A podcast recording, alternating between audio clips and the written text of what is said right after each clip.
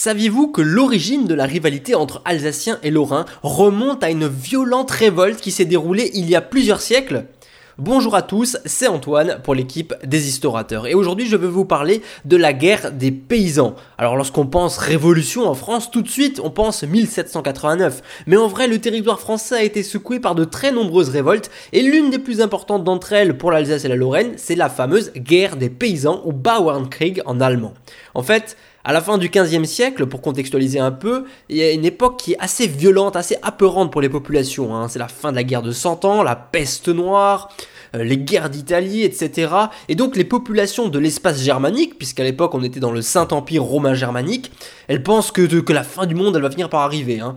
En 1517, un moine absolument inconnu va clouer euh, sur une porte en Allemagne, sur une porte d'une église en Allemagne, 95 thèses qui vont remettre complètement en question l'organisation de l'Église catholique. Cet homme, c'était Martin Luther, et il vient de créer le protestantisme qui va rencontrer un succès phénoménal dans euh, vraiment tout l'espace germanique. Donc très vite, il va y avoir des premières révoltes, et il y a même en fait des chevaliers de petite noblesse qui vont prendre le parti de la réforme et de la paysannerie, et là, ça va commencer à dégénérer parce que du coup, les seigneurs locaux vont répondre avec violence, et à la fin de l'année 1524, des troubles commencent à apparaître dans la Ruhr, en Allemagne, et se répandent dans tout l'empire de la Tchéquie jusqu'au bailliage d'Allemagne en Lorraine.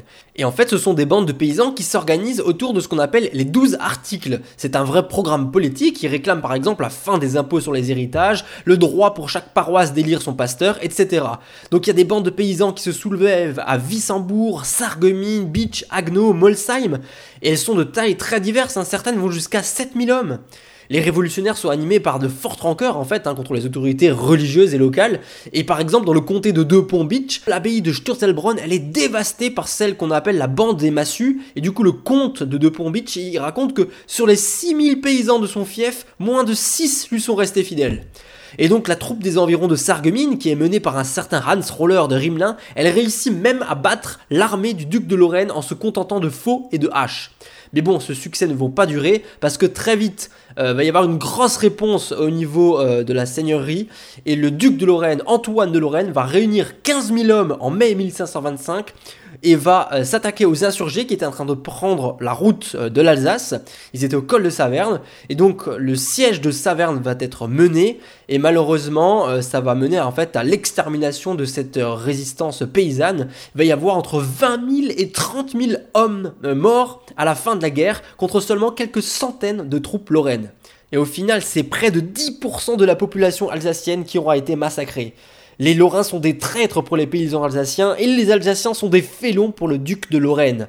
Et encore aujourd'hui, ce conflit continue bien après d'alimenter des guerres de clochers entre Alsaciens et Lorrains. Rédaction de Yann Kremer et présentation d'Antoine Crutten.